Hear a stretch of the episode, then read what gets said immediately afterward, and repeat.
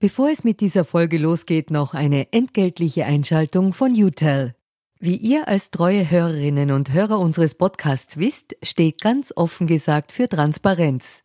Transparenz, Fairness und Ehrlichkeit sind auch für unseren Werbepartner UTEL sehr wichtig. UTEL bietet Cloud-Telefonie und Rufnummern für Unternehmen und lebt das Wort Fairness wirklich. UTEL will nämlich ihre Kundinnen und Kunden durch Service binden und nicht durch Verträge, also sozusagen der Good Guy unter den Kommunikationsdienstleistern. Weitere Infos findet ihr im Internet. Ihr müsst bei der Suche nur den Namen richtig schreiben. Y, zweimal U, hartes T, dann E und L. UTEL eben. Und warum zwei U im Namen? Ganz offen gesagt, das wissen wir auch nicht. Das fragt am besten ein Teammitglied, weil UTEL beantwortet jede Kundenanfrage. Versprochen. Und jetzt zurück zu ganz offen gesagt. Jeder kennt irgendjemand, der persönlich beruflich betroffen ist. Die Rate hat zu diesen, die, die Todesrate hat zu diesem kritischen Punkt erreicht, wo auch jeder bei uns jemand kennt, dessen zum Beispiel ich, dessen Vater gestorben ist und Mutter krank war, ein anderer, dessen Frau gestorben ist. Das hat dann alles, also eine Freundin von mir hat letztens irgendwie äh, äh geschrieben, sie hat, sie hat im, im letzten Monat vier Kondolenzschreiben schreiben müssen und das, das ist nicht normal, ja. Und das ist ein anderes Gefühl als in Österreich, wo das doch äh, für die meisten habe ich das Gefühl ein passives Erleben war. Also aber in Großbritannien ist das tatsächlich etwas, was in, in jeder Familie Leben irgendwie vorgedrungen ist. Und das fühlt sich dann doch anders an.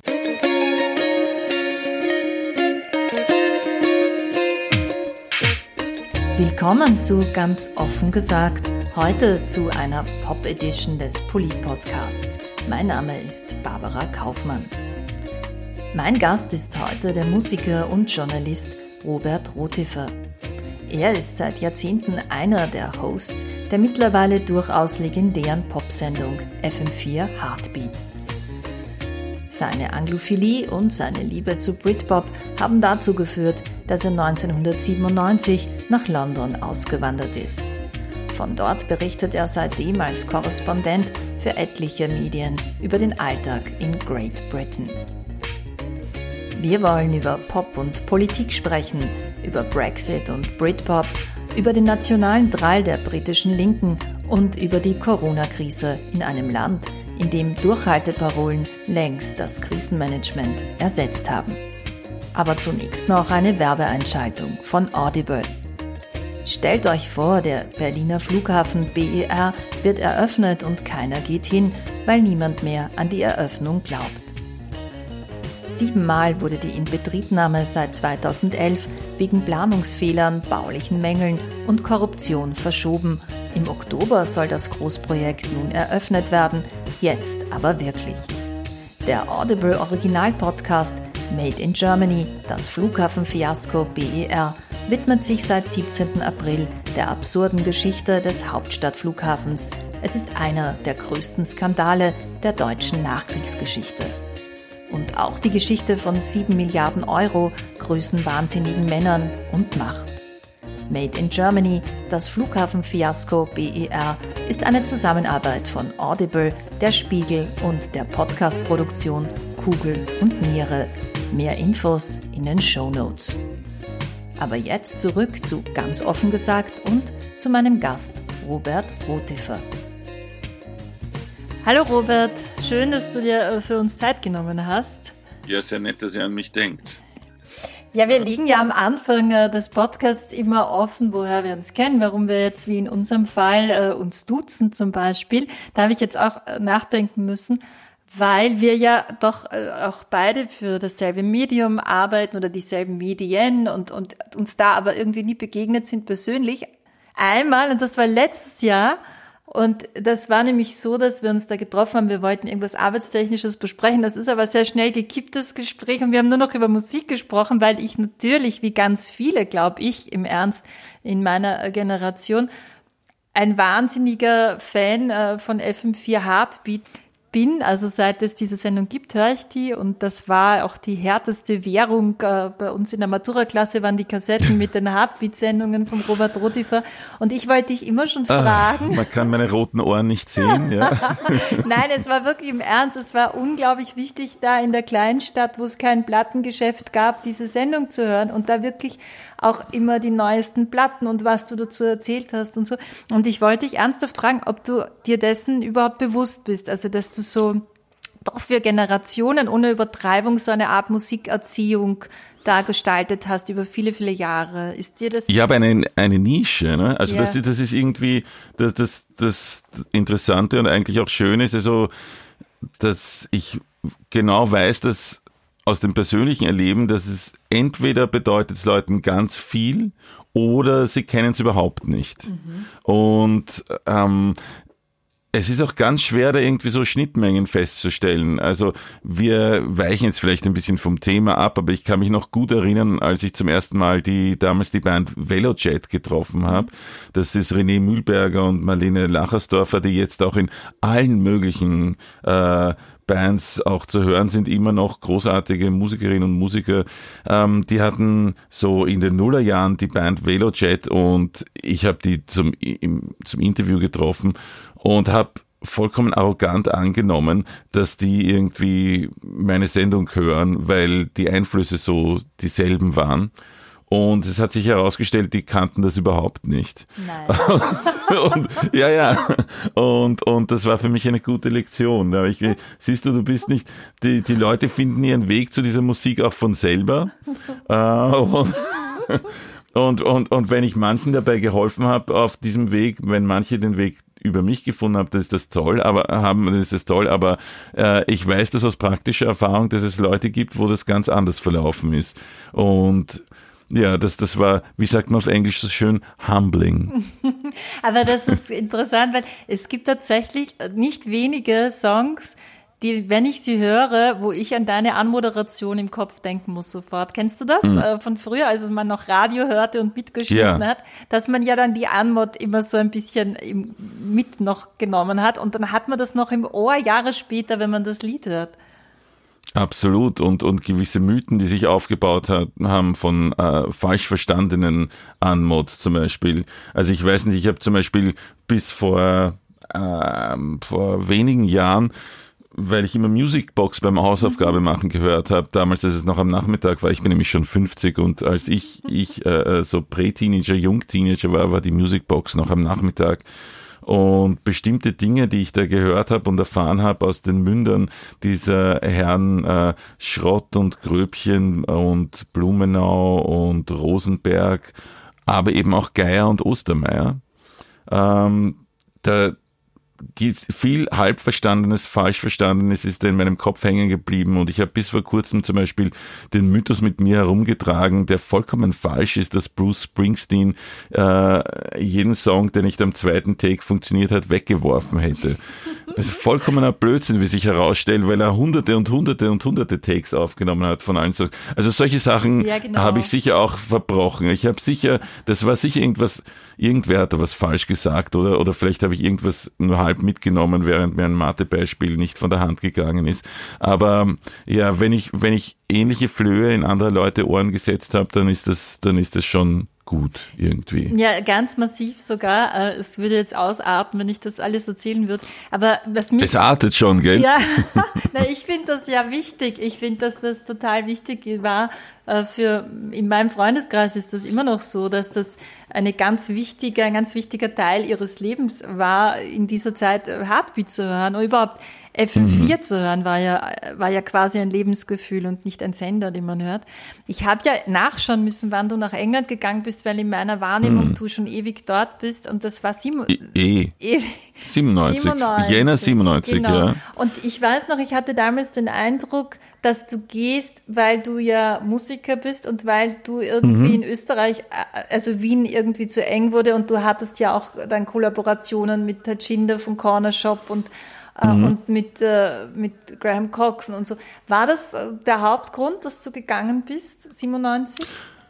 Die Musik? Der Haupt, ja, äh, also ich, ich war äh, du weißt ja, wie das ist als Journalistin. Du hast irgendwie, wenn du anfängst, ein Thema, wo die Leute beginnen, dich mit dem Thema zu identifizieren und, und wenn sie dir Aufträge geben, dann ist es, hängt das mit diesem Thema zusammen. Und mein Thema, das mir, das für mich der Einstieg war äh, in den Falter, in die Musicbox, nachdem ich bei der Jugendzeitung explosiv angefangen hatte, das war so in den Jahren 92, 93, ähm, Ah, 91, 92, 93. Aber jedenfalls mein Thema war ähm, war halt Britpop. Mhm. Und das, das hat sich so ergeben, dass ich eigentlich immer schon sehr anglophil war und äh, oft nach Großbritannien gefahren bin, äh, Gigs angeschaut habe und so und, und dann eigentlich gemerkt habe, dass ich hier über Bands schreiben kann, die die Leute ähm, sonst nicht so wahrgenommen haben, weil Österreich war immer noch sehr grunge verseucht damals. Und es gab irgendwie so diesen, es gab diesen schwarz gekleideten Konsens, der auch was für sich hat, ja, aber ähm, irgendwie war, hat sich das so ergeben, dass ich halt der, der Erste war, der so Bands wie Blur und so interviewt hat. Und ich wurde damals auch viel verspottet dafür. Und es hat dann auch sehr lange gedauert, dass ich irgendwie von dem Ruf weggekommen bin, vor allem als dann äh, die unsäglichen Oasis gekommen sind und mich mit denen identifiziert habe, wo ich echt nichts dafür kann. Ähm, ja, also bist du wirklich also, verspottet worden? Das schockiert mich jetzt fast ein bisschen, weil ich, ich hatte immer so den Na, von Kolleginnen und Kollegen, ne? Ah, ja, ja. War das die Hardcore-Fraktion oder die Rock Naja, Rocker. du weißt ja, wie das in Österreich so ist, genau. Die, waren, die sind ja alle Rocker in Österreich. So ist es, genau. Äh, nein, aber es gab, nein, nein, man darf das ja nicht, man darf das nicht vergessen. Es gab ja irgendwie diese, auch noch diese, Österreich neigt immer sehr zum, äh, zum, zum dogmatischen, ähm, finde ich, und vor allem zum, zu linearen Erzählungen. Also die Leute haben immer gedacht, es sei notwendigerweise ein Widerspruch zwischen zum Beispiel, ich weiß nicht, ob sich ältere Menschen daran erinnern können, an den Widerspruch zwischen Elektronik und Gitarrenmusik. Ja. Und da gab es diese Zeit gegen Ende der 90er, als jemand, der äh, Gitarrenmusik sogenannte gehört hat, äh, automatisch äh, kulturell gesehen ein Reaktionär war. Mhm. Und das ist ja natürlich ein, eine, äh, wenn, wenn man mit selber Musikmachenden spricht, die sehen das eigentlich fast nie so limitiert. Aber ja, damit musste ich fertig werden eine Zeit lang. Ich habe aber eigentlich noch immer nicht erklärt. Ja, und dann kam eben diese Phase, wo mein Mietvertrag ähm, mir aufgekündigt wurde in Wien und gleichzeitig war Österreich seit kurzem in der EU und man konnte ohne auf äh, ähm, man konnte ohne Arbeitserlaubnis und und Aufenthaltserlaubnis nach Großbritannien ziehen, wenn man wollte. Und es war eine ganz ganz kurze Phase nach dieser Wirtschaftskrise, die die Briten hatten Anfang der 90er Jahre, als plötzlich alles in Großbritannien so billig war. Genau. Und das kann wo ich auch noch erinnern. Es, ja. ja, und es war billiger und damals war das wirklich so, da hat mir der, der, der, mein, in England würde ich sagen, Landlord, äh, der Vermieter in, in Wien angeboten, die Wohnung, äh, die ich gemietet hatte, zu kaufen und der Preis war so hoch, dass es billiger war, nach London zu ziehen im Vergleich. Wahnsinn. Das kann man sich überhaupt nicht Nein, vorstellen. Das kann man sich wirklich, ist und, ja. wie so einer anderen Welt sozusagen.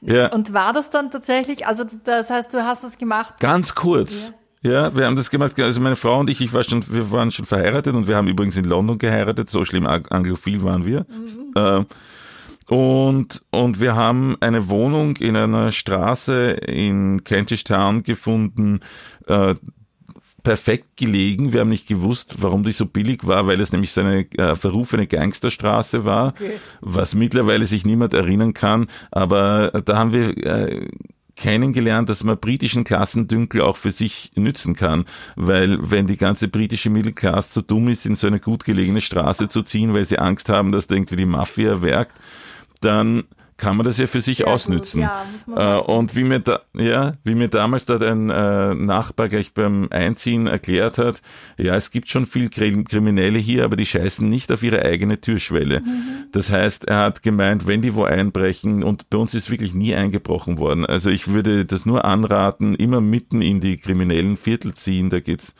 Ähm, na, vielleicht kann man das auch nicht anraten, aber in meinem Fall ist es sehr gut gelaufen. Es ist gut ausgegangen. Und, ja, und, und jetzt und heutzutage sagen alle, was, so zentral und so Wahnsinn. Ja. Aber äh, damals war das halt eine Straße, in die niemand ziehen wollte.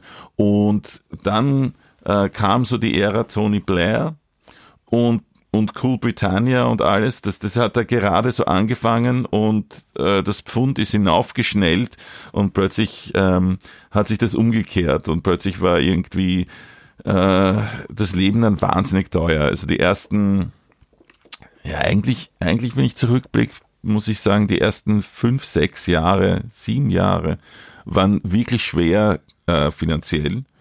Aber es war so, dass man immer noch das Gefühl hatte in London, man ist mehr draußen in der Welt, man ist in der einzigen echten Weltstadt mhm. Europas. Mhm. Man ist in der einzigen Stadt, in der man das Gefühl hat, dass sie nicht äh, aus einer dass sie nicht eine Stadt innerhalb einer nationalen Identität ist, sondern dass sie eine globale Stadt ist.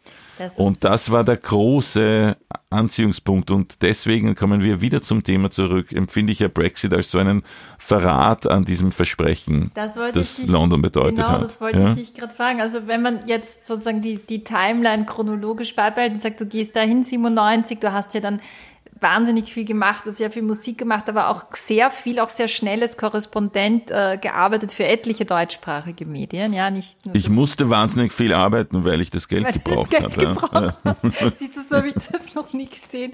Nein, aber das war eben auffällig. Und das heißt, als Korrespondent ist man ja immer am Beobachten. Man ist ja permanent ja. am Übersetzen quasi der eigenen Welt für andere äh, Welten. Hast du, ähm, kannst du dich erinnern, das ist jetzt so auch so eine, natürlich so eine Gefühlsfrage, aber kannst du dich erinnern, dass es jemals so war, wie es jetzt seit Brexit, jetzt während Corona äh, in London ist, dass, dass sozusagen sich das schon aufgebaut hat in diese Richtung oder war das wirklich so ein Cut, wo du gedacht hast, was ist denn jetzt passiert? Es war, es hat sich angekündigt. Mhm. Und ich meine, ich habe selber, ich habe im Rolling Stone eine Geschichte drüber geschrieben, ähm, vor ein paar Monaten über die Korrelation zwischen Britpop und Brexit, was natürlich ähm, viele Leute haben sehr äh, schnoddrige, viel zu einfache äh, Rückschlüsse da gezogen. Es ist nicht ganz so einfach und man muss das so verstehen, wie auch Widersprüche irgendwie ähm, ähm, es gibt auch widersprüchliche Manifestationen desselben Phänomens natürlich immer. Ja, also es können, es kann zum Beispiel Punk und, und, und der Aufstieg von Margaret Thatcher haben eine Korrelation, mhm. auch wenn sie widersprüchlich sind. Mhm. Ja? Und genauso komplex ist das in diesem Fall auch. Also es, es war ja viel an der guten Seite von Britpop, wenn man so an Bands wie Pulp denkt, oder auch an der guten Seite der Young British Art, wenn man an Jeremy Deller denkt zum Beispiel, ja. Und, und äh, also es gab sehr viele oder an die äh, gute junge britische Literatur die Zeit wie Jonathan Coe oder so. Es gab sehr viele, die äh, sich mit Großbritannien beschäftigt haben, auf eine Art, die von außen hin als, als cool britisch da, äh, wahrgenommen wurde, ähm, die aber tatsächlich eigentlich eine kritische Aus, Auseinandersetzung mit, mit dem äh, mit der eigenen Suppe, in der man schwimmt, war. Aber es gab gleichzeitig natürlich auch parallel dazu Leute, die mit an, der, an, an diesem Aufbau ähm, einer, einer eines Nation ein Neuaufbau eines nationalen Mythos gearbeitet haben und, und so dieser, dieser Rückzug von Europa, das ging ja aus von diesen Euroskeptikern, denen die damals sehr sozialdemokratische Linie nicht, von Europa nicht gefallen hat, Ende der, der 80er Jahre. Und dann kam irgendwie dazu, äh, von der sozusagen linken Seite kam ein äh, Bestehen auf britische Identität als Reaktion auf die amerikanische Hegemonie. Also wenn du mit Damon Alban geredet hättest damals, dann hätte der seinen Britpop immer als Widerspruch zu Amerika verstanden. Das waren ja auch viele Songs von Blur, haben das ja, ja. auch thematisiert. Äh, zu Beginn zumindest noch. Das hat sich dann ja auch geändert, ne? was ja, den genau. Amerika-Begriff, das Amerika-Bild betrifft. Ja, und was haben wir, das haben wir immer noch das Problem, die britische Linke äh, hat einen sehr starken nationalen Drall.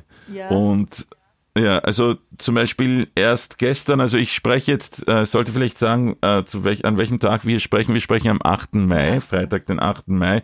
Das ist äh, VE Day, Victory in Europe Day. Und das ist der Tag, wo 75 Jahre, äh, völlig zu Recht natürlich, äh, äh, Sieg über die äh, Kapitulation der Nazis gefeiert wird.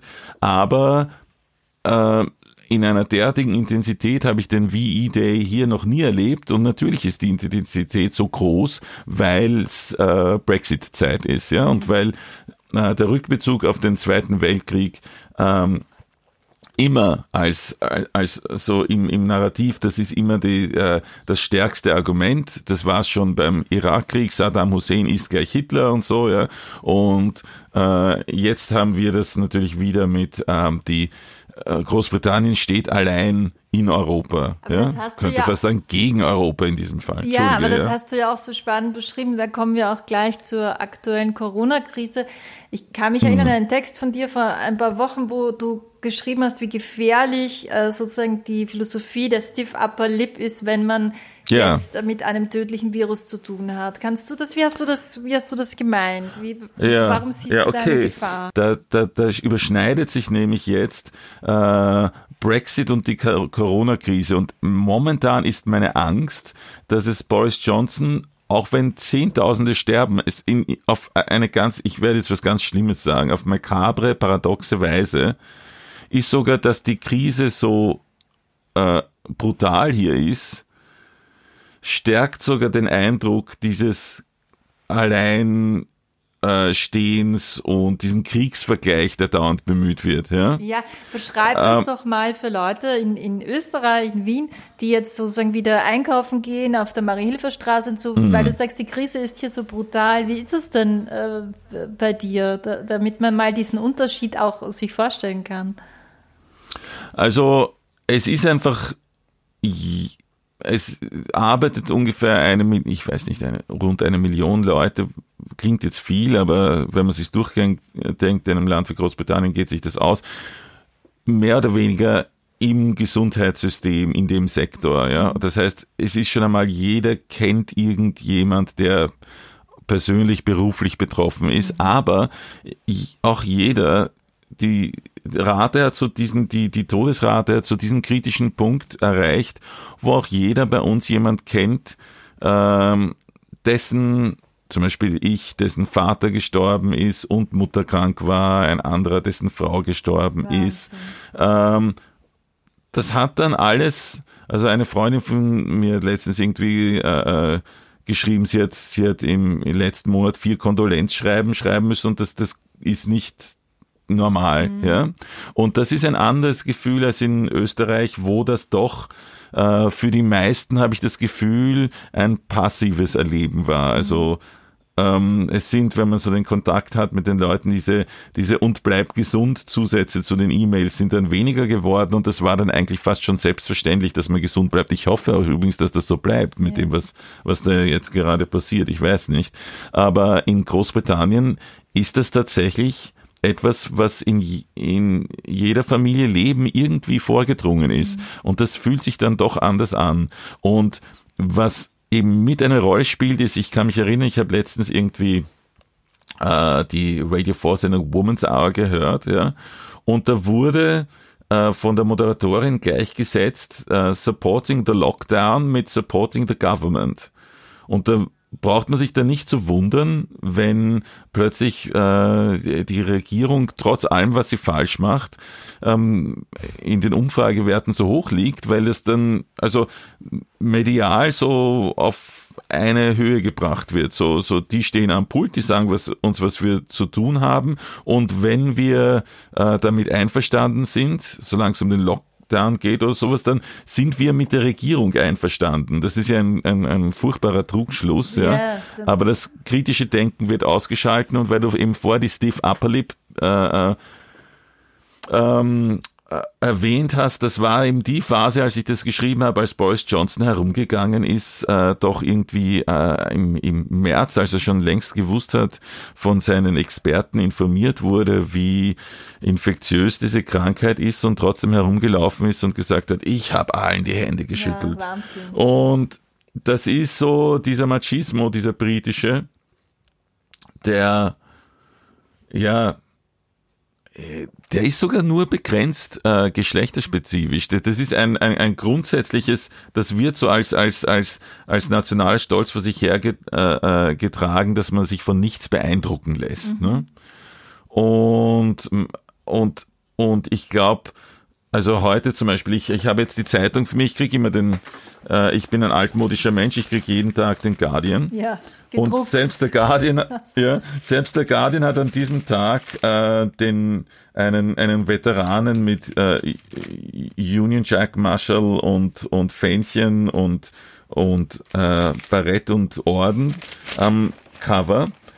Und drinnen mache ich dann auf und dann kam so diese diese Anzeige von Ancestry. Ähm, Ancestry, das dürfte irgendwie so ein ein, ein Online-Ding sein, wo, wo man seine äh, Familiengeschichte recherchieren kann, ja. Und da ist dazu das Bild eines, eines Postman, äh, in, in den bombardierten Straßen, der irgendwie immer noch seine Post ausliefert und drüber steht, Britain's spirit has always been unbreakable. Wahnsinn, ja? das gibt's und, nicht.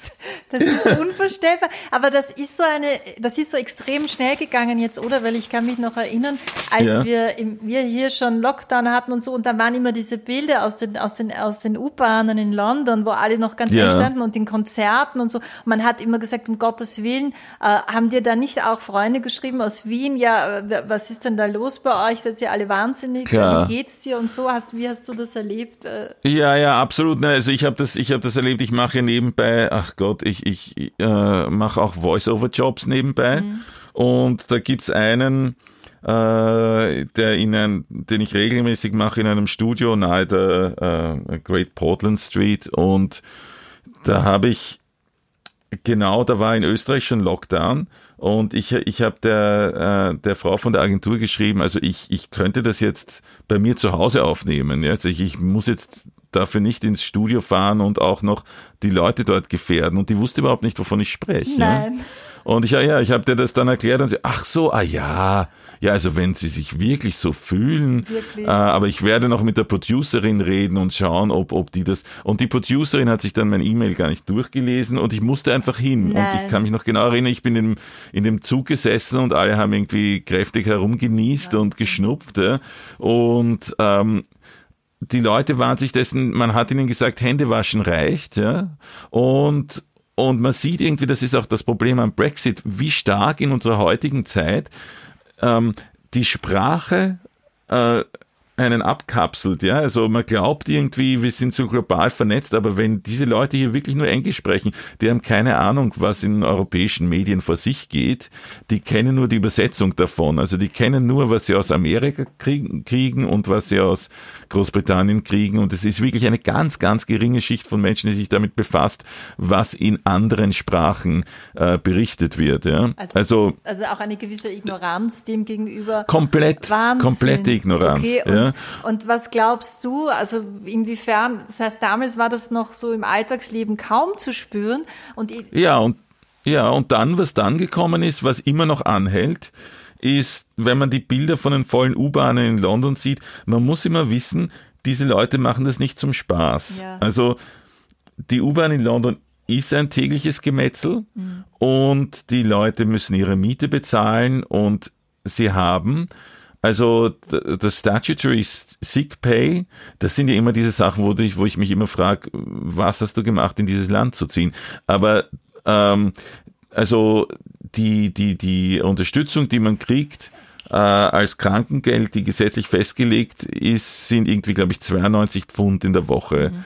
Also wirklich äh, Geld, von dem niemand leben kann, wenn du jetzt Miet, äh, britische Mieten bezahlst oder äh, irgendwie, ja, also denn es ist ja, es sind ja die Lebenskosten ziemlich. Teurer, ja. Also ja, ja, es sind alle Lebenskosten höher, obwohl sich das ein bisschen geändert hat, weil der Euro irgendwie wieder raufgegangen ist. Aber es sind immer noch die Lebenskosten, würde ich sagen, doch im Vergleich. Vor allem, wenn man in London lebt, sind die, äh, sind die Mieten extrem viel teurer. Ja. Das heißt, diese Leute haben keine andere Wahl. Sie sind auch alle auf sehr kurz, an sehr, hängen an sehr kurzen Mietverträgen. Wenn du ein paar äh, verpasst, bist du schon draußen. Mhm. Und ähm, das heißt, die waren in den U-Bahnen, weil sie nicht anders konnten. Mhm. Und sie machen es noch immer so. Äh, jetzt haben die die, äh, die Frequenz, also ich kann das ja auch, also seit 2004 bin ich fast nur in Canterbury. Äh, mein, unser Sohn wohnt in London, dort wo wir früher gewohnt haben. Und daher habe ich jetzt, seit er dort wohnt und studiert, viel mehr wieder Zeit, die ich auch in London verbringe. Aber grundsätzlich jetzt den ganzen Lockdown war ich nur in Canterbury. Das heißt, ich bin ähm, gut davon isoliert. Ja? Das ist, wir sind eine Stunde mit der Bahn weit weg vom Zentrum von London. Aber ich weiß genau, wie sich dort abspielt, weil, weil ich ja Freunde dort habe und so, die haben die Zahl der U-Bahnen verringert. Und natürlich sind die dann wieder voll, weil ähm, wenn man sich das ansieht, leider habe ich das jetzt nicht mit ins, in, in meine Study genommen, aber da hatten wir diesen Brief, den alle bekommen haben, unterschrieben von Boris Johnson, äh, wo äh, gesagt wird, wie ist das mit dem Arbeitsverhältnis? Und da steht irgendwie, äh, bleiben Sie zu Hause, es sei denn, Ihre Arbeit, Sie sind unabkömmlich äh, und unterhalten Sie sich mit Ihrem Employer, also mit Ihrem Arbeitgeber, Arbeitgeber wie man so schön sagt, darüber, äh, ob das auf Sie zutrifft oder nicht. Ich meine, was wird da passieren? Wahnsinn, ja, natürlich. Natürlich, mhm. ja, ja. Und ich habe einen Freund zum Beispiel, dem das so passiert ist, der, der irgendwie, ähm, wo der, der Chef gesagt hat, also eigentlich solltet ihr jetzt irgendwie wieder kommen, mhm. weil wir brauchen euch. Mhm. Und da muss man dann die Nerven haben zu sagen, nein, ich komme nicht. Ähm, da darf man auch keine Angst haben, den Job zu verlieren, etc. Ja, und ja. viele Leute, ja, genau. und viele Leute verlieren ihren Job. Wahnsinn. Ja. Und ist es sozusagen, auch wenn du sagst, du warst in Canterbury, Hast du das im Alltag wie, äh, gespürt? Also ist dein Alltag davon jetzt schon auch sehr geprägt, wie ja von vielen? Oder würdest du sagen, äh, es ist dann teilweise doch so idyllisch fast hier die Landschaft? Ich habe gesehen, du hast mal so ein Foto auf deinem Blog auf FM4 gepostet, da waren so ja. lila Glockenblumen, also fast wie so einem Gemälde. Also wie, wie ist das für dich persönlich? Ah, es, ist, es ist unglaublich. Ich habe ich hab jetzt auch wie jeder Depp schon ein Instagram äh, auch. und ich nütze das nur, um meine Landschaftsbilder zu veröffentlichen. In, zumindest in dieser Phase. Und ich laufe durch die Gegend, also Stunden, und entdecke die Countryside rundherum. Äh, Dinge, an denen ich immer vorbeigefahren bin. Ich habe immer gedacht, wir müssen, wir haben immer geglaubt, wir müssen an die Seaside fahren, wir müssen an diesen und jenen Ort fahren. Und dann stellt sich heraus, man kann eigentlich zu Fuß stundenlang durch die Wildnis gehen und wie du sagst, diese Glockenblumenmeere im, im Wald und so, das ist unglaublich. Also das hat sich wirklich stark verändert, wie ich jetzt diese Gegend sehe, in der ich wohne und äh, ich muss das zugeben, das ist ein großer Zugewinn an, an Lebensqualität und das Lustige ist, ich habe ja nicht weniger Arbeit. Ich bin ja einer der, der jener wenigen Selbstständigen, die eigentlich genauso viel Arbeit haben wie sonst, weil ich ja über die Corona-Krise, ja, genau. Ja. ja wie zum Beispiel, äh, ja, und, und äh, komme aber trotzdem drauf, dass man diese ein, zwei Stunden zum Spazierengehen trotzdem irgendwie finden kann. Irgendwie habe ich mir mal eingebildet, das geht sich nicht aus, aber wenn man dann irgendwie in den Rhythmus gekommen ist, merkt man, es geht sich sehr wohl aus und es ist auch lebensnotwendig. Also meine Lebensqualität ist auf eigenartige Weise gestiegen. Mhm.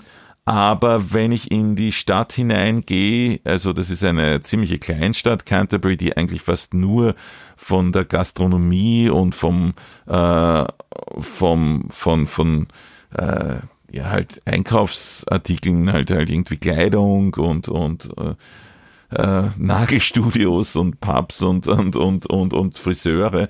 Also alles, was zu haben kann, hat zu. Und äh, weil ich ja gesagt habe, die Leute arbeiten trotzdem weiter. Am Bau arbeiten sie weiter, in den Büros arbeiten sie weiter, aber die Geschäfte sind natürlich trotzdem zu. Ja? Und das ist eine Geisterstadt und da mache ich mir schon große Sorgen, weil diese Geschäfte, die haben auch schon nur mehr knapp überlebt dank äh, des Vormarsches des Online-Shopping und auch weil es einfach gar nichts mehr gibt, was ja, ich meine, es gibt einfach, die, die, die Stadt ist, ist, ist funktioniert ja nicht mehr wirklich. Ne? Ich meine, wie viele, wie viele, wie viele Burger-Lokale und wie viele ähm, Italiener und wie viele Nagelstudios und wie viele Friseure kann eine, so eine kleine Stadt aushalten? Also Canterbury war immer schon in den letzten Jahren ein Experiment in, äh, in dieser Hinsicht.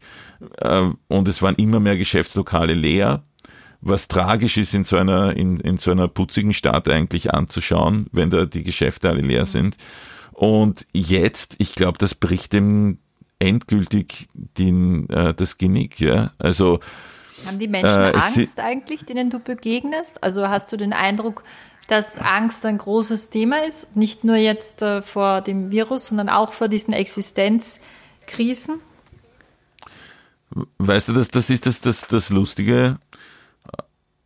Ich meine, die Leute, die ich, denen ich selber hier begegne, das ist, das ist meine eigene Familie und das sind die Nachbarn, ähm, die es nicht betrifft, aus verschiedenen Gründen.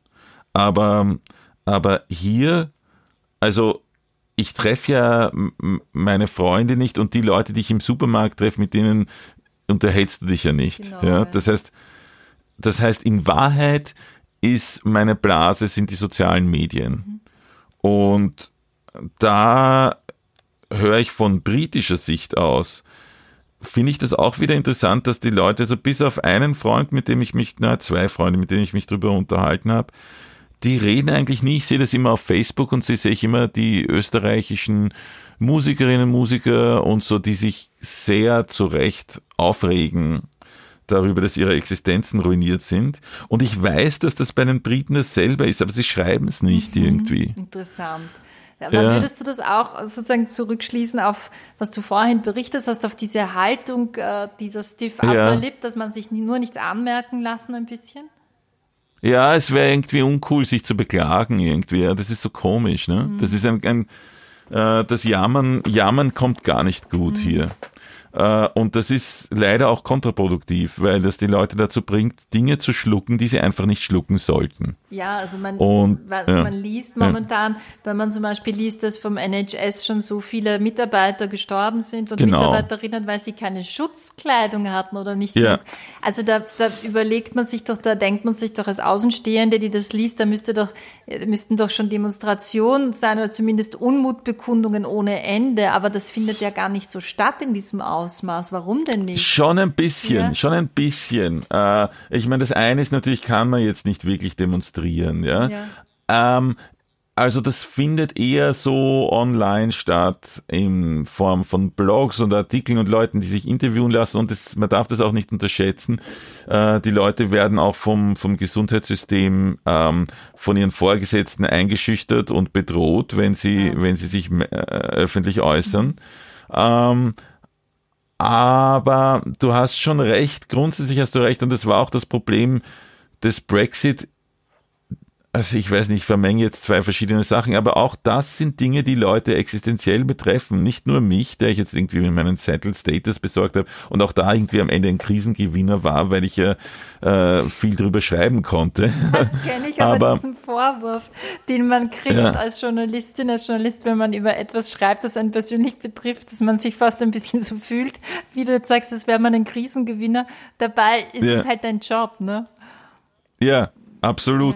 Und, und es ist auch ein, ein Problem, ein psychisches Problem, weil du mich vorher darauf angesprochen hast, wie ich mich, wie ich mich fühle. Das psychische, psychische Problem ist den einen Luxus, den ich nicht habe, den andere Leute schon haben und wo die Briten auch sehr gut drin sind, ist sich mit etwas anderem zu beschäftigen. Mhm. Ja, also die, die können dann sehr viel über Musik äh, in ihren alten Platten schmökern und so weiter, ja, und, und darüber wahnsinnig viel reden und, und, und empfinden das zum Beispiel, das ist, war recht interessant, ich habe das auch in einem meiner Blogs irgendwie thematisiert, wo mir das da, ähm, nicht mir wurde es nicht vorgeworfen, aber anderen Leuten wurde vorgeworfen, sie sollten jetzt endlich mit diesem Ver Veröffentlichen von Opferzahlen und so aufhören, mhm. weil das Leute ähm, ähm, anxious, wie sagt man das auf Deutsch, weil das Leuten irgendwie Angst, äh, Angst, ja, man kann eh in diesem Fall Angst sagen, Angst macht, weil es, Unwohlsein und, und, und, und äh, verursacht. Und das, das fand ich schon interessant, weil das sehe ich vor allem jetzt auf sozialen Medien auf österreichischer Seite. Ich nenne jetzt keinen Namen, aber es gibt bestimmte Leute, die dauernd daherkommen mit, ah, ist so arg und das noch ärger, noch ärger und jetzt habe ich und noch mehr Opfer und, und dann, ich habe mir meine eigenen Statistiken gemacht und so, ja. Und das ist lustigerweise total verpönt auf den englischen sozialen Medien, jedenfalls dort, wo ich verkehre, weil da sagen die Leute, hör zu, das gibt, äh, du kennst so und so, dessen Vater ist gestorben. Was glaubst du, was der denkt, wenn der das liest, ja? wie der sich fühlt? Also das ist ja? total spannend, weil es eine völlig andere mhm. Perspektive ist, ne? Ja, ja. Und ein anderer Umgang auch ist damit. Das wollte ich dich ohnehin fragen, weil das kann man sich ja gar nicht vorstellen, Gott sei Dank muss man sagen, weil es einfach schrecklich sein muss, wenn man jetzt doch so viele, so viele Menschen zu beklagen hat, die daran verstorben sind tatsächlich und das so eine katastrophale, ja. ähm, äh, so ein katastrophales Ausmaß annimmt, inwiefern das die Stimmung dann doch verändert im Alltag. Ja, ja doch, also ähm, ich, ich, ich weiß nicht, in welche Richtung es gehen wird. Ja? Ähm, wir haben jetzt also diesen neuen Labour-Chef äh, Keir Starmer, den ich ganz gut kenne. Mhm. Und der hat es also sehr, der geht es sehr vorsichtig an, weil er äh, staatstragend erscheinen will. Weil das Problem an, wenn du Labour-Chef bist, der Großteil der Medien ist erzkonservativ in Großbritannien und Tony Blair hat ja damals, also ist ja so weit gegangen, der war dann ja so mit Rupert Murdoch so eng, dass er sogar Taufpate seines genau, Kindes ja. wurde. Ja, also das heißt, ähm, und Tony Blair ist, wenn man sich jetzt das anschaut, so im, im, im Verlauf der jüngeren Geschichte, der einzige äh, Labour-Chef, der von den Medien nicht fertig gemacht wurde. Mhm. Also das ging nicht nur Corbyn so, sondern das ging auch Gordon Brown so, das ging Ed Miliband so, das ging davor Neil Kinnock so, das ging schon David Callan so, ja, also das heißt, du hast als, ähm, als, als, als Labour-Leader äh, einen Eiertanz zu vollziehen. Und Keir Starmer probiert das gerade und hat jetzt äh, heute an dem Tag, wo ich spreche, sogar eine positive Schlagzeile auf der, äh, auf der äh, Titelseite des Daily Telegraph, was unfassbar ist. Weil der Daily Telegraph äh, heißt Tory Graph. Ja? ja? Also das ist das ist, das ist die Pravda von Johnson. Ja? Das ist so, wenn äh, im Daily Mirror was Positives über Meghan Markle stehen würde, so circa. Oder in der. Ja, wobei der Daily Mirror ist ja schon gar, ich meine, der Daily Mirror ist ja noch unter diesen Tabloids ja noch, noch, noch das mit Lichtblicken, ja. Das ist ja das, das, aber es ist wirklich, es ist wirklich brutal. Also ich würde das, das Statement, das du jetzt gesagt hast, mit Daily Mail, glaube yeah. ich, würde ich sagen. Ja? Ähm, aber das heißt, er versucht jetzt, jetzt, jetzt hast, das heißt, das heißt, in der, du, du weißt ja, man, man, man hat früher immer, immer äh, äh, eigentlich so, so diese Deutungen gemacht, was das heißt, je nachdem, äh, was die Pravda schreibt, was das für einen Subtext hat. Und im Fall des Telegraph würde ich sagen, dass sie äh, am VE-Day den Starmer auf die, auf die Headline nehmen, ist eine Warnung an Johnson. Ja? ja? Also das ist, weil er hatte ja versprochen, dass am Montag, und da gibt es ja massiven Druck von Seiten der Wirtschaft und von Seiten äh, der Libertär, Rechtslibertären, ja, die, die sagen, so wie nach amerikanischem Muster, muss weitergehen, aufmachen. Wahnsinn, ja? ja. Unvorstellbar und, eigentlich bei der Entwicklung ja. in England momentan. Ja, das heißt, das ist das, was der, der Druck, den Boris Johnson von intern her spürt, ja. Und, und, und, und ich, ja, also ich, ich habe, ähm, ich glaube, das ist jetzt die Frage, die man sich stellt. Er hat ja nämlich nur bei seiner im, im, in den Houses of Parliament am Mittwoch, glaube ich, irgendwie in den Prime Minister's Questions so durchklingen lassen, ähm, dass er am Sonntag was Großes ankündigen wird. Und dann hat die Daily Mail und der Telegraph und ich weiß nicht noch was, die Times, der Express alle geschrieben, Happy Monday, Manic Monday, ja, am Montag geht's wieder los wie vorher. Und das ist natürlich völliger Wahnsinn, ja. Und die äh, äh, Johnson hat jetzt versucht zurückzurudern. Also wenn das war, ich weiß nicht, wann der Blog jetzt, äh, wenn, wenn Entschuldigung, dieses Podcast rauskommt, aber da werden, werdet ihr dann wissen, wo wir ist. stehen. Aber ist das nicht insgesamt so eine verblüffende Entwicklung, weil ich jetzt auch äh, gelesen habe, genau, es wird wieder geöffnet werden und so, aber es gibt ja überhaupt keinen Hinweis auf eine positive Entwicklung. Im Gegenteil. Und äh, es gibt ja keine Fallzahlen, die jetzt weniger werden und so. Und es gibt ja auch diese Absurditäten, die du einmal so schön beschrieben hast in einem deiner Texte hm. für den FM4-Blog, dass es zum Beispiel, dass es so Teststationen gibt, die leer stehen, ja. als Beweis dafür, schaut, wir, wir brauchen eh niemanden mehr testen. Es kommt ja fast niemand, aber du hast das so gut erklärt, dass sie deshalb leer stehen, weil man eine Überweisung braucht von einem Arzt, aber diese Ärzte alle zu haben, beziehungsweise die Überweisung. Genau. Das ist eine völlige Absurdität. Ne? Das ist so eine, ja. eine, eine, fast so eine Double-Bind Reality, dass du sagst, du hast, da gibt's etwas, das nehmen wir jetzt als, als Beweis dafür, dass niemand mehr krank ist, nur es kann ja auch niemand hingehen, weil ihn niemand dorthin Genau, schickt. so ist es. Also das, das wirkt, wie wirkt sich denn diese, diese Realitätsverzerrung, wie wirkt sich denn das aus auf die, auf die Das ist immer so eine Herausforderung an die Intelligenz der Leute, ja. Also das ist, das habe ich bei Brexit auch schon erlebt, wie oft man das machen kann, wie oft man, also ich habe das irgendwie die Umkehrung der Kausalität genannt. Äh, jemand anderer hat dann, hat dann irgendwie sehr schön dazu geschrieben bei, bei mir äh, irgendwo auf einem sozialen Medium, äh, es regnet, weil das Gras nass ist. Also das ist tatsächlich, ja, stimmt, so kann man das beschreiben, ja. Ähm, aber es gibt ja eben gar keinen Hinweis. Boris Johnson hat ja wirklich gesagt, er hat ja wirklich gesagt, er hat mit diesem Lockdown, er hat den genau so getimed, dass der Lockdown kam äh, an dem Zeitpunkt, wo sie den Höhepunkt der Infektionen erreichen. Wahnsinn. Ja, das ist ja völliger Wahnsinn, ja. ja. Also weil du sagst ja, du, du machst den Lockdown, damit die Infektionen aufhören. Ja, damit, damit die Kurve, das hat er uns selber damals gesagt. Und jetzt im Nachhinein sagt er, nein, er habe genau gesehen, wo die Infektionen aufhören, äh, sinken werden und für genau diese Zeit habe er den Lockdown anberaumt. Deswegen wäre er so spät gewesen. Ergibt überhaupt keinen Sinn. Überhaupt keinen, aber, aber er führt in allen Umfragen, ne? Ja, und, und wird aber so berichtet, wird unkritisch berichtet. Die BBC, die immer Angst ums Überleben hat und die davon abhängig ist, dass der Staat ihr äh, erlaubt, ähm, das License Fee einzuheben und in welcher Höhe das License Fee eingehoben äh, werden darf. Und deren, man darf das nicht vergessen, die BBC hat immer noch in, in Großbritannien den Ruf, dass sie äh, äh ein, ein, ein äh, linksliberale Verschwör eine linksliberale Verschwörung gegen die Konservativen betreiben würde, hat aber innerhalb ihrer Politikredaktion also aus ihrer Politikredaktion sind reihenweise äh, das kann man schön nachverfolgen. Ähm, BBC-Redakteure zu den Konservativen direkt übergewechselt und äh, zum Beispiel einer der Hauptmoderatoren meines Frühstücks äh, äh, ähm, ähm, Morgenjournals, ja, das dauert drei Stunden, das Radio 4 Today, der Nick Robinson, der war irgendwie äh, Chef der Young Tories irgendwie in, in, in Manchester, als er jung war. Also das heißt, die sind tatsächlich, also die sind, das sind ähm, ich traue mich das jetzt als Korrespondent zu sagen, ja, das, ich, ich finde sie enorm parteiisch, ja. äh, pro-konservativ.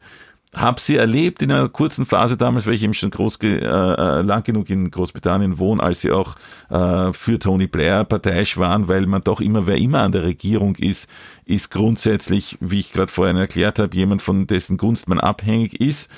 Ähm, aber grundsätzlich sind sie für mich schon klar erkennbar äh, parteiisch konservativ in ihrer Politikberichterstattung. Genau. Das ist was anderes mit der Kultur, ja. ja. Ähm, und was anderes mit der Comedy. Und, und weil, wenn die Comedy irgendwie links klingt, ja, dann sagen die Leute, ja, die BBC ist links, ist aber nicht so.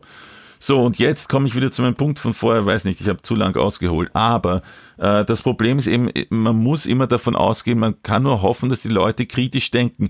Denn Bericht, den Sie in der Zeitung lesen, in der Sun, in der Mail, im, äh, im Express, da wird es nicht drinnen stehen, im BBC-Bericht wird es nicht vorkommen, in Sky News wird es kaum vorkommen, höchstens in Channel 4 News das kritisch hinterfragt wird. Also man muss immer hoffen, dass die Leute von selbst irgendwie sagen, hey, das geht sich nicht aus. Aber ja. kannst du überhaupt beschildern, ganz kurz uns mal, wenn du jetzt hier in Wien zum Beispiel äh, Symptome hast, dann rufst du eine Nummer an und dann kommt jemand, macht hm. einen Abstrich und dann kriegst du ein Ergebnis und wirst gebeten, zu Hause zu bleiben. Und wenn es dir schlechter geht, kannst du äh, die Rettung rufen und sie nehmen dich auf. Wie ist denn das äh, bei dir in Canterbury? Wie ist das in England, wenn du, wie, wie ist da die Situation? Nur damit wir mal so den Unterschied äh, verstehen. Okay. Ja, wenn es dir schlecht geht jetzt zum Beispiel. Was, wie ist die Situation? Okay. Ja, ja. also, ähm, grundsätzlich ist das, das NHS, das staatliche Gesundheitssystem von der Idee her ein großartiges, weil es ist, es ist äh, jedem zugänglich, ja, und jeder zugänglich. Ähm, man ist sozusagen, egal ob, ob du was verdienst oder nicht verdienst, alle haben den gleichen Zugang. Äh, es ist aber auch ein zentralisiertes Problem. Das heißt, es gibt keine Labors, wo du einfach hingehen kannst ähm, sondern das, das, das Labor wäre, wenn dann in einem Spital und alles braucht eine Überweisung von deinem GP, dem General Practitioner, dem praktischen Arzt oder Ärztin. Der dir zugewiesen das heißt, wird, oder? Den kannst du dir ja, nicht aussuchen und sagen, mag ich nicht, ich gehe zum anderen. Ja. Du, genau, du bist äh, dort, wo du wohnst, äh, suchst du dir eine Praxis und fragst, ob du äh, ein, eine Patientin von denen sein kannst. Die schauen danach, ob sie einen Platz frei haben und sagen meistens schon ja. Mhm. Also ich bin äh, da bei, bei, bei so einer Gruppenpraxis in Canterbury eingeschrieben. Das erste, was passiert ist mit dem Lockdown, ist, dass ich ein SMS bekommen habe, wo gestanden ist, die Gruppenpraxis ist jetzt zu. ist natürlich ähm, nicht so optimal. Ja. Ne? Nein, ist genau. nicht so optimal, ja. ja. Und dann war aber, aber wenn Sie was haben, wenn Sie Symptome haben, dann äh, melden Sie sich doch unter dieser Nummer. Mhm.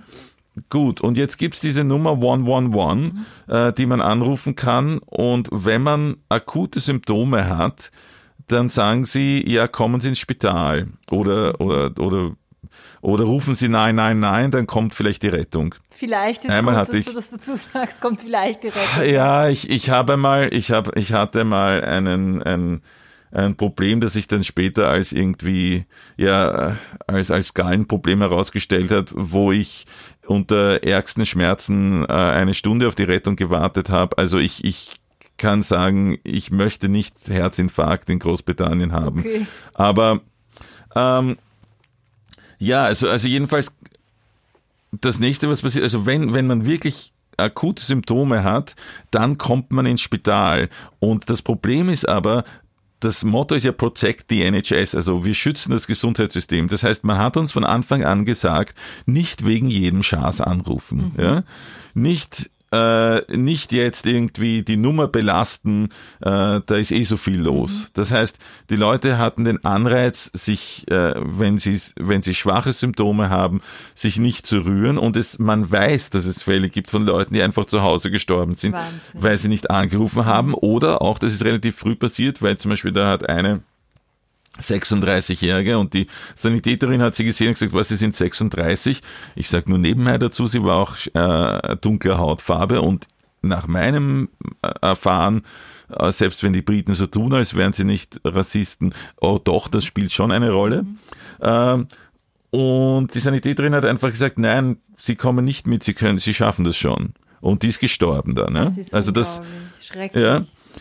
Und und es gibt diese, es, also es gibt diese Fälle und es gibt die Pflegeheime, wo tatsächlich Health äh, NHS Trusts, also die das Gesundheitssystem ist so immer in regionalen Trusts organisiert, den Pflegeheimen ganz am Anfang gesagt haben, but, äh, ähm, Insassen, die sie haben, die über 75 sind, nehmen sie ins Spital nicht auf. Das heißt, es wurden, das ist so ähnlich wie du das vorher gesagt hast mit dem äh, mit den Testcenters, an die keiner herankommt. Genauso gibt's auch Spitalsbetten, an die keiner herankommt. Also immer wenn gesagt wird, das Gesundheitssystem kommt gut damit zurande, muss man immer damit rechnen, dass viele Leute auch nicht zugelassen werden. Und gerade zum Beispiel, das ist, glaube ich, der allergrößte Skandal, dass über in, in vielen Regionen über 75-Jährige grundsätzlich nicht in die Spitäler zugelassen wurden. Also dass da wirklich äh, eugenisch eingegriffen genau. wurde. Es ist unfassbar. Ja. Und und ähm, jetzt kommen wir eben drauf, deswegen gibt es so verschiedene Schätzungen. Also an dem Tag, wo ich mit dir äh, rede, ist gerade die offizielle Schätzung. Das lustigerweise spielt immer das Office of National Statistics, äh, spielt dann irgendwie dem Gesundheitssystem da äh, rein, weil eigentlich werden von der Regierung her nur die Toten in den äh, mit der Covid-Diagnose in den Krankenhäusern, in den Spitälern äh, äh, gezählt aber das Office of National Statistics wirft dann immer noch Todeszahlen aus den Pflegeheimen nach. Ja, und deswegen gibt's dann immer plötzlich so einen Spike, wo es steil nach oben geht, weil plötzlich, ach ja, das sind ja noch 3000, auf die wir vergessen haben, die sind im Pflegeheim gestorben, völlig ohne ärztliche Behandlung. Nein. Mit nein. behandelt von, ja, von Pflegerinnen meistens oder Pflegern, die keine Schutzkleidung haben, die ohne Be Beatmungsgeräte, ja, die zum Teil in verschiedenen Pflegeheimen oder auch mobil arbeiten, damit natürlich andere Leute anstecken, die nicht getestet werden, die keinen Zugang zu Tests haben, nämlich. Und dann wurde versprochen, dass die Zugang zu Tests kriegen, dann wurden Tests verschickt an die Pflegeheime, aber äh, Tests, wo es niemand gibt, der kompetent ist, die auszuführen. Das ja Also das sind unfassbare Zustände. Äh, Und irgendwie, weil wir vorher gesprochen haben, wie lang kann dieser Höhenflug der Regierung in der Popularität anhalten, irgendwann muss doch der Punkt kommen, wo die, denke ich mir, ja, wo, wo die Leute dann ähm, mit dieser Stümperei einfach sich nicht mehr zufrieden geben. Also es gab und gibt schon Dokumentationen drüber und es wurde die ähm, BBC auch von der Regierung verwarnt, weil sie eine Dokumentation darüber gemacht hat, wo das kritisiert wurde.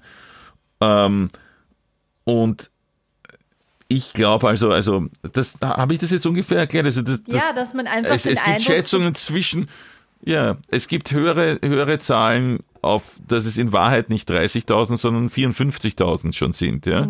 Weil es dauert auch mehr als eine Woche, bis die Toten aus dem Gesundheitssystem überhaupt äh, registriert worden sind.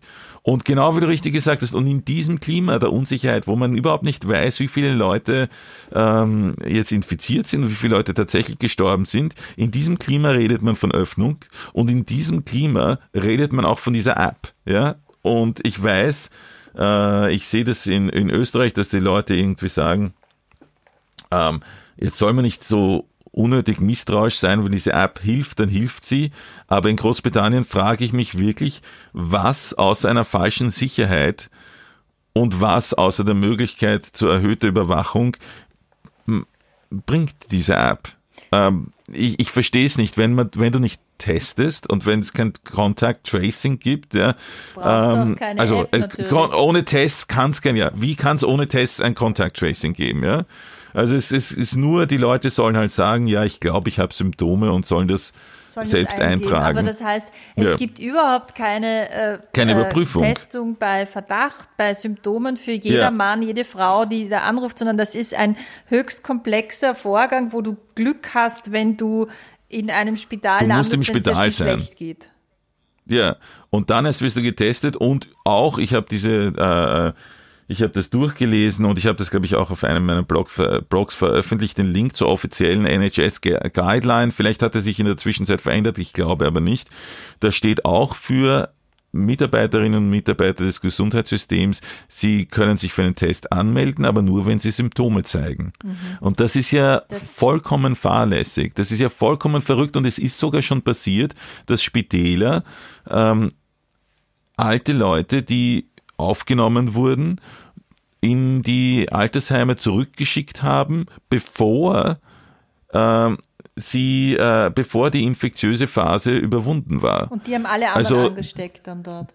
Ja, also das ist in Wirklichkeit, für mich ist das eigentlich Mord. Ja. Ja, also das ist zumindest eine, eine eklatante, also ich weiß, das ist jetzt hart, das zu sagen, aber es ist eine ekla- eklatante Vernachlässigung der, ähm, des, des, des Prinzips, des, des Schutzprinzips gegenüber den Patienten, ja.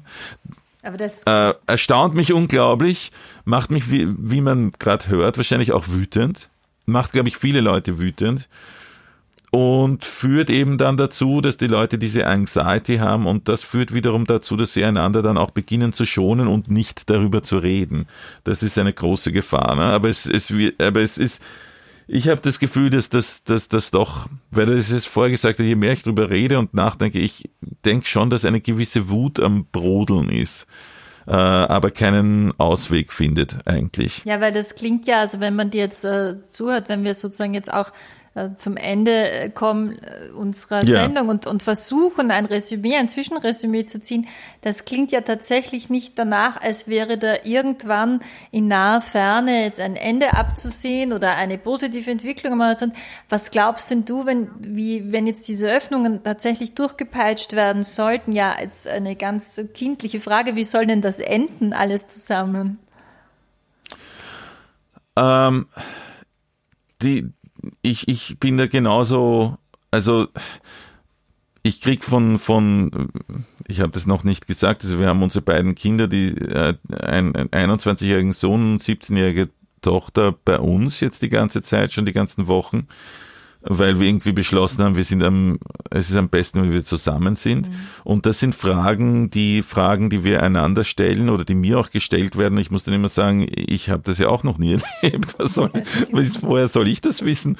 Aber, aber es ist tatsächlich etwas, wegen der Schlaflosigkeit und so. Also ich kann mich erinnern, mein Nachbar gegenüber, ist ein, der ist ein, ein pensionierter Neurologe und seine Tochter arbeitet am Imperial College. Noch was, was ich nicht erwähnt habe. Es ist ja jetzt wirklich so, dass die auf den Professor Neil Ferguson, der irgendwie den Lockdown bewirkt hat durch seine, durch seine Voraussagen, ähm, dass jetzt die Medien auf den losgegangen sind, ähm, weil er, weil seine Freundin die eine verheiratete Frau ist, ihn besucht hat. Das stimmt, äh, das habe ich sogar während des Lockdown. Das hast du mitgekriegt, ja. ja genau. Aber das war vor einem Monat, dass die den besucht hat. Das heißt, das ist irgendwie eine Geschichte, auf der die gesessen sind, ja.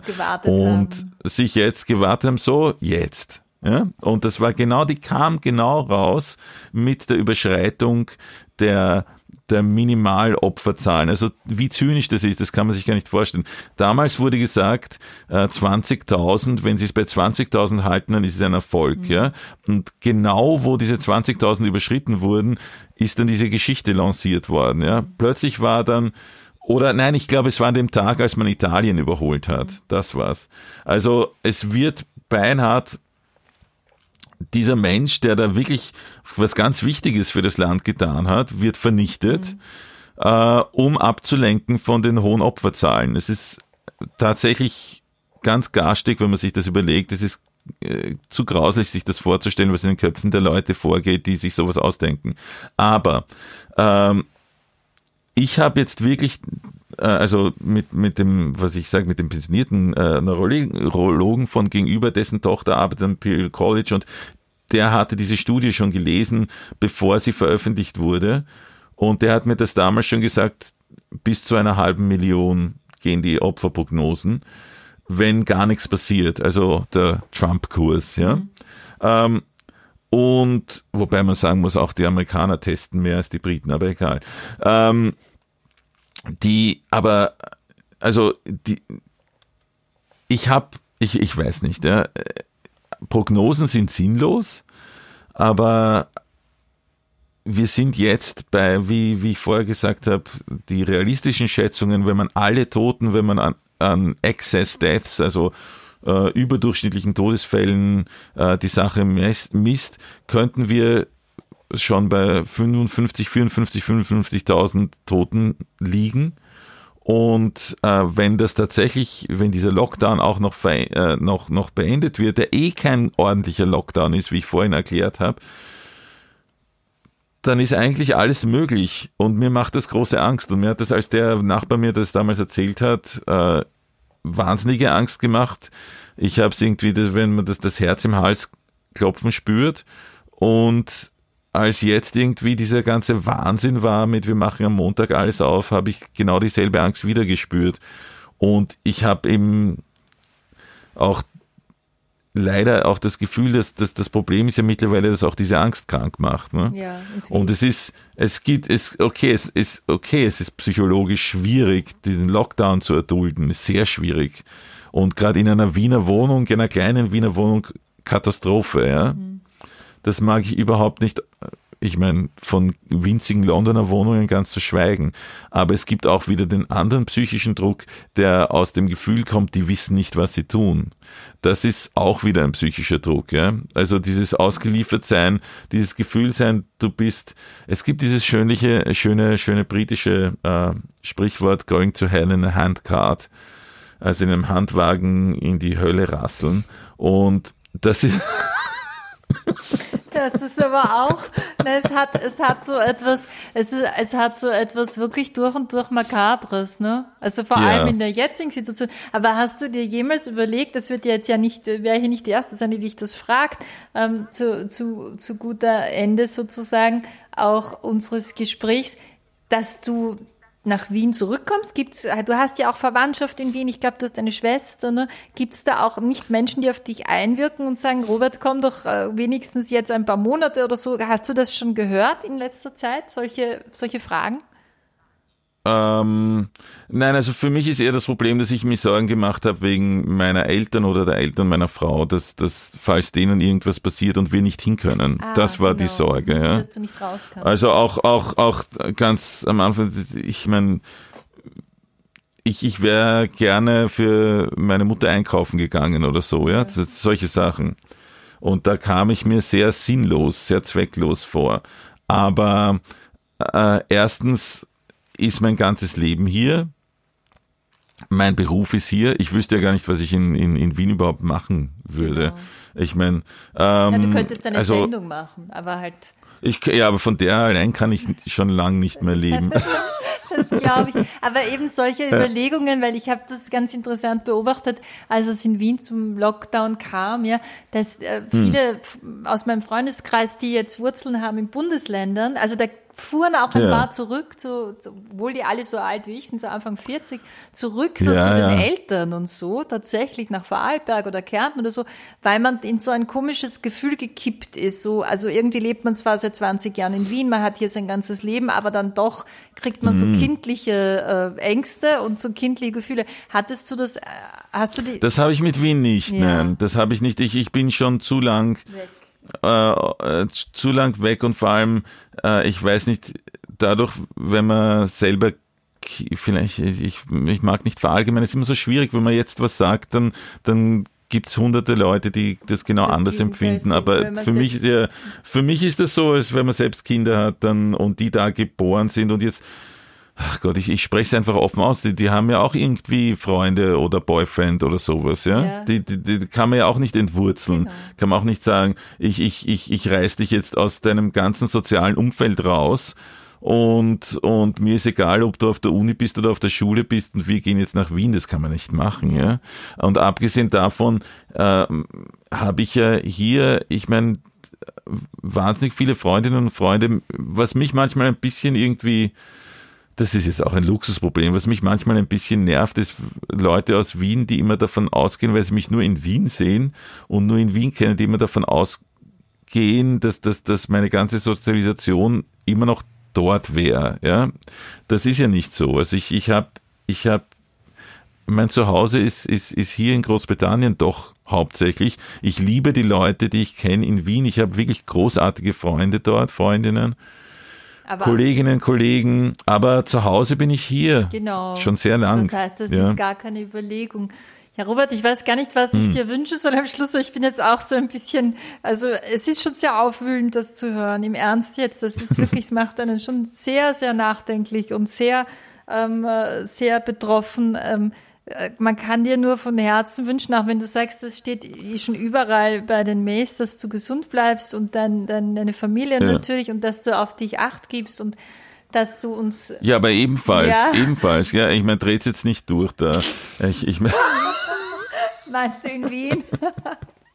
ja, ja, nein, also, also, also irgendwie macht mir das schon noch Sorgen und es macht mir, um das noch einmal zum Schluss zu sagen, es macht mir auch wirklich Sorgen, wie das mit Leuten aus meinen diversen Branchen, die der Journal äh, freier Journalismus bis äh, Musikerinnen, Musikertum, äh, die ganze Veranstaltungsbranche, was da in Österreich los ist. Großbritannien dasselbe, ja, aber macht mir wirklich große Sorgen und erschüttert mich jedes Mal zu lesen, was da äh, was da passiert.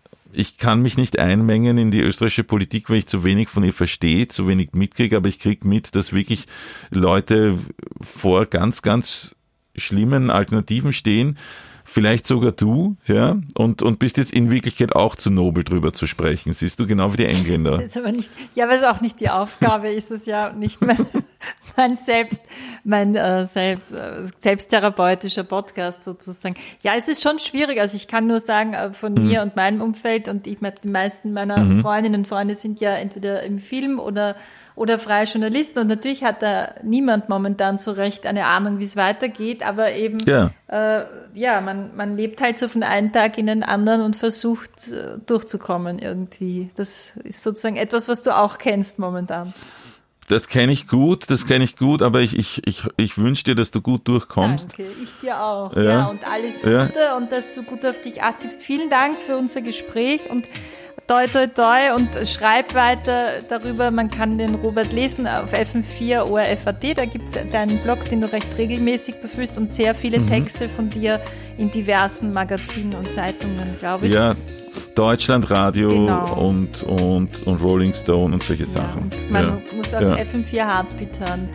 Jeden zweiten Montag Danke. von 22 Uhr bis 0 Uhr. Ja, Robert, alles Gute wünsche ich dir. Gell? Danke für Danke, das Gespräch ich dir auch. und alles Liebe. Alles Liebe. Das war's schon wieder mit ganz offen gesagt.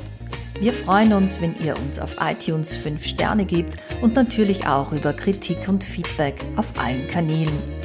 Und wir empfehlen am Schluss auch gerne einen anderen Podcast, zum Beispiel Erklär mir die Welt von Andreas Sator, in dem er pro Folge mit Expertinnen und Experten existenziellen Fragen unserer Zeit auf den Grund geht. Bis zum nächsten Mal und danke fürs Zuhören. Missing Link